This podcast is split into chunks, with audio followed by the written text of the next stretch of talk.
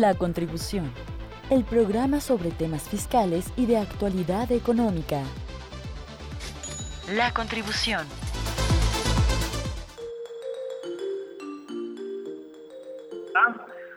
Hola, ¿qué tal? Qué gusto que nos acompañen en la frecuencia de Radio Universidad. Esta tarde del jueves 26 de noviembre les doy la bienvenida. Yo soy Marcos Castillo Medina, profesor investigador del Departamento de Contaduría, y les saludo desde este espacio llamado La Contribución. Media hora para hablar de temas de actualidad fiscal y tributaria, en donde te platicamos cómo es que te afectan los impuestos. Como cada jueves, este programa se transmite en vivo a la una de la tarde a través del 94.5 de FM en Aguascalientes. Por internet en vivo nos puedes escuchar a través de radio.ua.mx y ahora también se escucha el podcast en la plataforma Spotify. Nos encuentras como la contribución Radio UAA. Antes que todo, a nombre del Centro de Ciencias Económicas y Administrativas, agradecemos a Radio UAA que nos incluye en su programación. Y es del Departamento de Contaduría de, de, este centro que les traigo una novedad. El día 2 de diciembre, miércoles, vamos a llevar a cabo un webinar de reformas fiscales 2021. Nos acompañará un panel de expertos que nos platicarán qué debemos esperar para este próximo año 2021 en temas fiscales por lo cual aprovecho este espacio para hacerle la invitación a participar e inscribirse. Este webinar tiene un costo de 100 pesos para la comunidad UA, para la comunidad universitaria, y de 200 pesos para el público en general. Sin embargo, en este espacio queremos regalar eh, pases, estamos regalando pases para este webinar de reformas fiscales. Van a ser 20 pases gratis para las primeras personas, las primeras 20 personas que entren a la página de Facebook de Radio UAA, le den like a la publicación de nuestro evento y nos inscriban por, y nos escriban por qué quieren asistir. Son 20 pases para este evento de reformas fiscales que, bueno, repito la dinámica, es entrar a la página de Facebook, darle like a la publicación y que nos escriban por qué quieren asistir a este evento. Y es que este webinar, webinar pues es bastante bueno porque nos va a ayudar a estar actualizados en la materia, este, porque este 2020 ah, se han hecho varias iniciativas de reforma que tienen implicaciones pues fiscales y económicas. Ya hemos platicado aquí sobre las iniciativas de reforma del sistema de pensiones, también platicamos ya de la miscelánea para 2021 y el día de hoy vamos a hablar de la reforma para las outsourcing, una reforma que también ha aparecido o se ha presentado en los días pasados. Y para hablar de este tema tengo el gusto de que me acompañe el maestro José Jesús Suárez Mariscal. Él es profesor investigador del Departamento de Contaduría y cuenta con estudios doctorales en materia fiscal. Él es maestro en Administración de Negocios, contador público y licenciado en Derecho en su profesión. Actualmente se desempeña como, comisionado del Comité de Participación Ciudadana en Aguascalientes, dependiente del Sistema Estatal Anticorrupción. Maestro, ¿cómo estás? Qué bueno que nos acompañas en este espacio. Marcos, muchas gracias por la invitación. Agradezco mucho el espacio, al, Departamento de Contaduría y desde luego a Radio Universidad por esta el amable espacio que nos dedican. Maestro, para hablar de, la reforma al outsourcing, el pasado 12 de noviembre el presidente en la conferencia matutina presentó esta iniciativa para limitar el, ejercicio del outsourcing. Pero antes de entrar en, en, el tema específico del contenido de la reforma, me gustaría si nos puedes platicar qué son las outsourcing y cuál es su funcionamiento actual. Muchas gracias, Marco, con mucho gusto. Yo creo que una de las principales eh, preguntas que se hacen los trabajadores es por qué se utiliza el outsourcing. Eh, diremos que desde hace tiempo esta práctica era considerada como un medio para reducir los costos. Sin embargo, en los últimos años hemos visto que esta herramienta ha sido demasiado utilizada y sobre todo demasiado abusada y en las compañías más, más importantes de este país vemos que se utiliza el outsourcing. ¿Por qué se utiliza tanto la, figura del outsourcing o subcontratación como lo marca nuestra legislación laboral? Primeramente tiene un antecedente histórico que es la reducción y el control de los gastos de operación. Hay una concentración de negocios también y una disposición más apropiada de los fondos de capital, debido a la reducción de los mismos en funciones no relacionadas con el ente de la compañía, es decir, con su propia naturaleza para la que fue creada. Hay una disposición también de personal altamente calificado, que esto es lo que le da el origen al outsourcing, Marcos. Hay una mayor eficiencia también. Y las inversiones y los recursos son dedicados al objetivo principal de la empresa. Esto, con esto podemos decir también que eh, se accede en forma instantánea a tecnología que tienen terceros al, al utilizar el outsourcing. Ahora, ¿cuál es el impacto fiscal del outsourcing? Hoy en día las organizaciones están en posibilidades por optar por contratar directamente a sus colaboradores o, bien por otro lado hacer uso de la figura de la subcontratación de personal, a lo que le conocemos nosotros como outsourcing. Las empresas de outsourcing representan ciertos beneficios para otras que no desean contratar directamente a sus colaboradores. Aquí tenemos en Aguascalientes y en la región muchas compañías que son transnacionales y que no tienen una oficina concretamente que administre sus recursos humanos y es donde se, ellos se apoyan en la figura del outsourcing para que se administre a sus colaboradores. Estos beneficios suponen reducción de recursos destinados al tema del personal y permiten la optimización de recursos en otras áreas de la empresa, no tener que ellos dedicar personal concretamente a cada en cada una de las operaciones que encuentran en diferentes lugares. Y no solamente las nacionales, sino también las compañías medianas en México lo llegan a utilizar en una forma bastante recurrente. Hoy en día, Marcos, los riesgos en los que estas organizaciones pueden incurrir al momento de tercerizar su personal, que ese es el término técnico, tercerizarlo, dejarlo que un tercero lo administre, son de tipo laboral y de tipo fiscal principalmente. Bajo este esquema definiremos la subcontratación en México, que es el tema que nos ocupa precisamente el día de hoy en el programa, y es un debate que se está eh, llevando a cabo eh, a través de la, de, la, de la iniciativa del presidente para que muchas personas en forma habitual pues ya sean contratadas directamente por su empleador, Marcos. En este caso, las outsourcing, bueno, parecieran, suenan malas, pero no lo son. Me, me platicabas tú porque hay una especialización eh, etcétera. ¿Por qué se sataniza o por qué se ve como mala figura el outsourcing?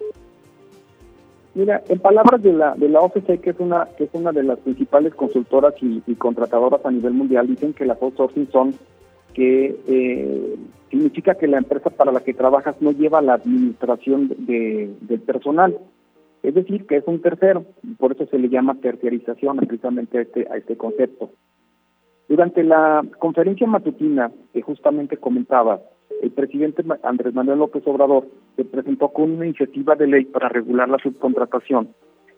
Y es precisamente que, que considera el Ejecutivo que esto se ha utilizado como una herramienta para generar fraudes fiscales principalmente, limitar los derechos de los trabajadores, al no asegurarlos, al no asegurarlos con las cuotas correspondientes, y en su defecto, al no pagar las cuotas al Seguro Social y al Infonavit por lo que se le llamaría eh, empresas fantasma.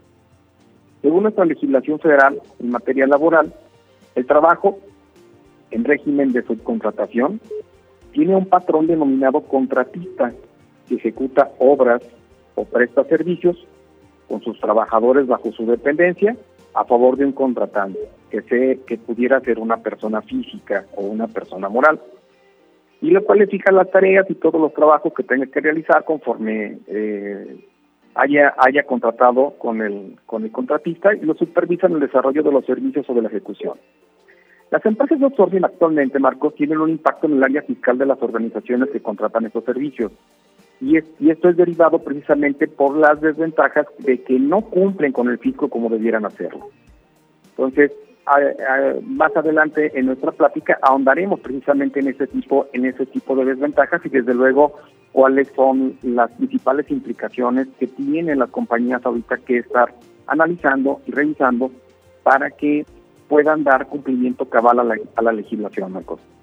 Sí, porque llama la atención que, bueno, decimos que es una reforma de la subcontratación, de la tercerización, como nos mencionas, sin embargo, el, contenido de la reforma, las modificaciones principales que hacen son en materia fiscal. Es decir, se modifica el Código Fiscal de la Federación, se modifica la ley del IVA, la ley del Seguro Social, la ley del, la ley del Infonavit, le podemos decir. ¿Podemos hablar, maestro, que esta es otra reforma fiscal? Desde luego que sí. La implicación laboral, desde luego, tiene una implicación fiscal concretamente y esto pues viene que tiene que ver con las cuotas de seguridad social concretamente y con las retenciones que se producen en relación con las obligaciones de los trabajadores, pues obviamente al percibir un ingreso, pues deberán también pagar un impuesto. Con ello, eh, es, importante que comentar que los encargados de recursos humanos actualmente, los contadores y administradores y abogados, pues deberán estar allí en esta materia para hacer un análisis previo si requieren contratar este servicio y desde luego que vean todas las implicaciones que van a tener. En materia de IVA, por ejemplo, tenemos que la, legislación nos obliga a que la prestación de servicios independientes está grabada para los efectos de esta materia, que significaría que al tener contratado un outsourcing, pues al empresario le va a costar el 16% del IVA de lo que cuesta su nómina. En materia de ISR, las empresas contratantes tienen innumerables obligaciones para cerciorarse y para poder hacer deducible su nómina y el momento de poder pactar un contrato con el contratista que cuenta con toda la documentación legal para poder cumplir con las obligaciones que deriven de una relación contractual con sus trabajadores y también deberá de corroborar que cuenta con las disposiciones aplicables en materia de seguridad, salud y medio ambiente en el trabajo, Marcos. Y aquí quisiera hacer un paréntesis porque de por sí la mayoría de las compañías en México, el 70%, carece de regulaciones en materia de seguridad y de salud y de medio ambiente en el trabajo. Entonces, esto lo hace muy complejo que el patrón se cerciore efectivamente de que el outsourcing está cumpliendo con esto en virtud de que está fuera de su alcance la administración y de que desde luego no es algo que le competa directamente. Es algo que nuestros legisladores incluyeron ya en las mismas en las mismas este, disposiciones que regula la ley de impuesto a la renta, en el sentido de que pues las empresas que contratan el servicio de outsourcing tienen la facultad de solicitarle al contratista los pagos correspondientes al impuesto según sea la, obligación que tenga y que estén realizados en tiempo y en forma. Entonces, esto nos lleva, Marcos, a una mayor regulación, a una, a una mayor complicación administrativa y desde luego que si a la autoridad ve que la, la administradora del outsourcing no está cumpliendo en tiempo y forma, la nómina pueda ser no deducible para, para un patrón, ya que se están desviando las cuotas de seguridad social y que es justamente hacia donde va la, la política y la reforma en el sentido de la, de la iniciativa presidencial, Marcos. Maestro, vamos a hacer un corte institucional, volvemos a la contribución eh, y al regreso te quiero preguntar, ¿qué va a pasar con todas estas empresas de outsourcing y de los trabajadores? ¿Se tienen que preocupar? Vamos a, un corte, continúe con nosotros, estamos en la contribución. En un momento continuamos. La contribución. Radio Universidad, 94.5 MHz, de frecuencia modulada. Proyección de la voz universitaria.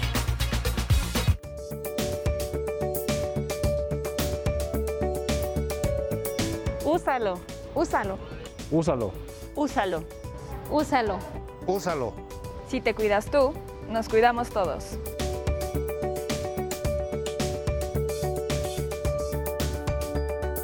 Teléfonos 910 7455 y 910 7459. Radio Universidad.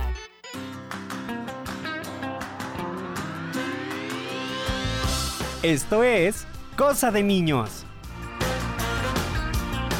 ¿Alguna vez te has encontrado con lo que parecen ser pequeñas ramas caminando entre los arbustos? Entonces te has topado con una de las 3.000 especies que engloba el género de los fásmidos. Se trata de insectos cuya apariencia varía de acuerdo con el lugar donde habitan, pero todos se caracterizan por confundirse de forma extraordinaria con la vegetación que les rodea. Delgados, estilizados, con o sin alas o protuberancias. Es fácil pensar que son palos, restos de hojas o ramas, hasta que se les ve moviéndose. 94.5 Radio Universidad. Proyección de la voz universitaria.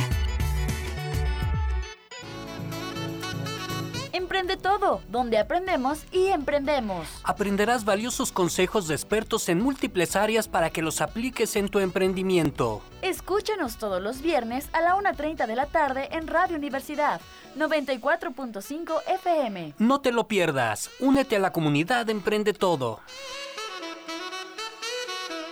Radio Universidad. Proyección de la voz universitaria. Ya estamos de vuelta. La contribución. Vuelta aquí en la, en la contribución, estamos platicando con el maestro José Jesús Suárez Mariscal, hablando de la iniciativa de reforma para la subcontratación. Maestro, antes del corte te preguntaba, ¿Qué va a pasar con las empresas de outsourcing? ¿Qué va a pasar con los trabajadores ahora con esta nueva reforma? ¿Se tienen que preocupar? Fíjate que haces una pregunta muy interesante, Marco. Las, empresas de subcontratación que existen actualmente en México, si la reforma llega a ser aprobada, ya no podrán ser patrones de los empleados. Es decir, que si la iniciativa se aprueba, la que envió el Ejecutivo Federal, eh, tiene eh, la, inicialmente la, iniciativa tiene la facultad de combatir la evasión fiscal y sobre todo de las cuotas sobre los patronales por parte de las empresas comercializadoras o de outsourcing. Según la Secretaría del Trabajo y Previsión Social, actualmente en México hay 419 empresas de outsourcing registradas. De estas, el 88% tiene fines lucrativos y el resto, el 12% restante, tienen fines eh, que van orientados sobre todo a la parte que es el headhunting, es decir, a la orientación sobre las vacantes laborales que existen en las empresas. De ser aquí, Marcos, si esta iniciativa que envió el Ejecutivo se aprueba, solo estas últimas, es decir, quien se dedique a las labores de reclutamiento y selección, son las que podrán seguir operando si se aprueba la iniciativa como va en los términos que existe en esta actualmente. Estas 400 ¿Perdón? No, no, adelante. De estas 419 eh, empresas que, que te comento que existen registradas y que tienen se encuentran principalmente en 28 entidades del país, pues desde luego tienen una mayor presencia en las ciudades más grandes. Desde luego están la Ciudad de México, Puebla y Jalisco para, para atender pues obviamente las necesidades del país. ¿Qué pasaría si desaparece el outsourcing? Eh, hay empresas tan grandes, por ejemplo, como Televisa, TV Azteca, por citar algunas de las compañías más grandes de este, de este país, eh, Grupo Cifra, Walmart, eh, hay, hay, ellos ya están empezando a preocuparse precisamente porque tendrían que administrar directamente ya su nómina y una de las ventajas de tener el outsourcing es que no crean derechos los trabajadores y desde luego que no crean antigüedad. Aquí la cuestión también es que, bueno, se ha platicado mucho el mismo gobierno tiene las empresas de outsourcing, tendría entonces, como lo mencionas, el gobierno reconocer a los trabajadores. Esa sería una, una pregunta que también te haría. Y la otra es cuándo entra en vigor, este, suenan muchas cosas que se tienen que hacer. Eh, ¿Cuándo entraría en vigor esto? Pues una vez que haya sido discutido por el Congreso, entraría en vigor, si todo camina como especifica el Ejecutivo, eh, entraría en vigor el primero de enero del año 2021, pero estaríamos todavía pendientes de la publicación del diario oficial para que esto llegue, a suceder. Hay mucha presión, Marcos, quiero, quiero hacer esta precisión por parte de nuestros vecinos de Estados Unidos. Con la llegada del demócrata John Biden a la presidencia de Estados Unidos, México no podría quedarse a la espera en que lleguen las presiones por parte de Washington en materia laboral. Y no solamente en la laboral, sino también en la medioambiental y en la energética. Y por lo que creemos que el presidente Biden va a utilizar los artículos que se fueron firmados en el TEMEC relacionados con el valor del costo laboral automotriz principalmente, pues obviamente para, para presionar de que sí se hagan medidas anticorrupción en el outsourcing, pero que el outsourcing no desaparezca. Entonces, aquí es una medida donde también el Ejecutivo ya se empezó a preocupar por la, el, cambio del Poder Ejecutivo en los Estados Unidos y en donde John Biden va más allá, ya no va por la cuestión migratoria, sino va por las cuestiones económicas. este tema entonces ya no es un tema de, preocupación, es un tema más bien de ocupación, porque estaríamos hablando de que ya en prácticamente menos de dos meses entre en vigor, o posiblemente entre en vigor esta, esta reforma y pues muchas adecuaciones se tendrían que hacer. Y de lo, lo que nos comentas es que no es solamente de interés para nosotros en las empresas aquí, sino también para la inversión extranjera, de lo que nos puede dar la política de Estados Unidos ¿Qué panorama ves en ese sentido? ¿Qué afectaciones nos puede traer en la economía? Pues la, cuando se, se presentó en la mañana del presidente López Obrador esta, esta propuesta de reforma causó mucho revuelo en México, pero también causó mucho revuelo en Estados Unidos y en algunos sindicatos canadienses, donde los sindicatos ya se, ya se posicionaron para que se se elimine el outsourcing fiscal que tenemos en México, es decir, este, este outsourcing que permite a las compañías ahorrarse mucho costo en la seguridad social. Y pues ya también existe esa presión de los sindicatos norteamericanos hacia su presidente nuevo electo para que esta figura se elimine, ya que están perdiendo muchos empleos en nuestro con nuestro vecino del lado norte, porque los empleos, pues nosotros sabemos que a ellos les pagan una cantidad muy diferente a lo que cuando ya hacemos este, la nómina en México, pues los trabajadores mexicanos les pagan mucho menos. Entonces hay una posición muy fuerte por parte de los sindicatos norteamericanos para que esto se lleve a cabo. Ahora, por otra parte, hay, hay un posicionamiento también muy interesante por parte de la Asociación Mexicana de Empresas de Capital Humano, por sus siglas AMECH, donde se posiciona y ellos manejan entre, entre algunos otros puntos porque también se, si se llega a aprobar esta reforma, pues primeramente se va a incrementar el empleo formal. Ya vamos a tener un, patrón directo en lugar de tener un patrón sustituto o un patrón intermediario. Y que esto, pues, obviamente va a orientar la informalidad de lo que ahorita eh, muchas mucha, muchas gentes en nuestro país eh, contienen en, su relación laboral, o que tiene una relación laboral de tipo informal. También se combate la simulación, la ilusión y la evasión fiscal, que hacen pagadoras y factureros y algunas cooperativas, incluso también algunos sindicatos en México. Da mayor seguridad en el empleo de los trabajadores, Marcos, ya que están actualmente contratados por outsourcing, insourcing o ya sean empleados directos. Y al ser empleados directos, pues ya le dan todas sus prestaciones como tiene que ser.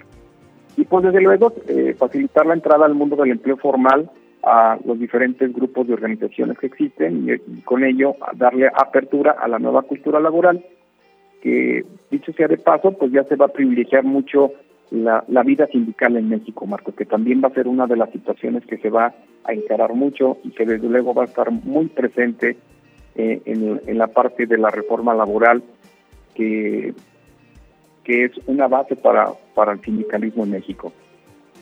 Maestro, y en temas de sanciones, ¿esta reforma va a incorporar algunas características punitivas hay multas, se entienden delitos. ¿Qué hay sobre eso? Y de, aprobarse la, la, propuesta que envió el Ejecutivo como va, eh, se especificarían eh, multas muy altas por la parte de la legislación laboral y también se incluiría en el Código Penal Federal como delincuencia organizada. Y esto no solamente va en cuestión de multas eh, económicas, sino también hasta la privación de la libertad de las personas que proporcionan el servicio, inclusive la, misma propuesta marca que para quien contrate el servicio también se le va a considerar como parte eh, de un, presunto cómplice en, en, la, en la figura de delincuencia organizada. Entonces, es un tema, la verdad, que está eh, las bases laborales y las bases este, empresariales en nuestro país, Marcos, porque ya les están poniendo eh, presión de tipo penal y pues con ello involucraría que los, los, los patrones o las empresas o los representantes legales pues pudieran tener una eventualidad en materia penal pues derivado precisamente de la subcontratación si se llega a aprobar esta materia. Maestro, pues desafortunadamente se nos está acabando el tiempo del programa. Te agradecemos infinitamente por esta emisión, esto que nos platicas pues esperamos pronto para hablar de otro tema o, de este mismo, a ver cómo avanza. Muchísimas gracias por estar aquí con nosotros.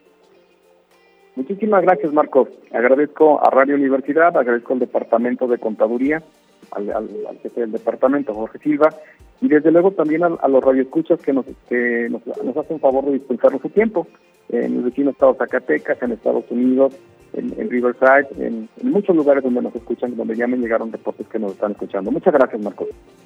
Gracias a ti. Y bueno, rápidamente decimos los ganadores de estos boletos, bueno, estas entradas para la, nuestro webinar de reformas fiscales. Ah, Voy a mencionar algún, alguno de ellos. Está Paola Ruiz, Marco Antonio Casillas Cuevas, Pedro Aguiñaga, Daniel Figueroa, Pau Pérez, Lorena Gámez, también ha ganado un acceso Ángel Alfonso Trujillo Vivas, César Becerra Ramos. Eh, en, breves momentos nos comunicamos con ustedes para darles los pormenores de cómo acceder a este, este evento. Y pues bueno, agradecemos también a Ale de los Ríos que nos apoya para que este programa sea posible.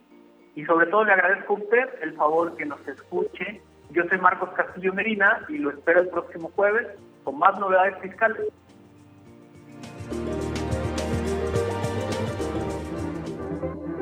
El programa en el que te decimos cómo te afectan los impuestos y las reformas fiscales. Escúchanos en la siguiente emisión. La contribución. La contribución.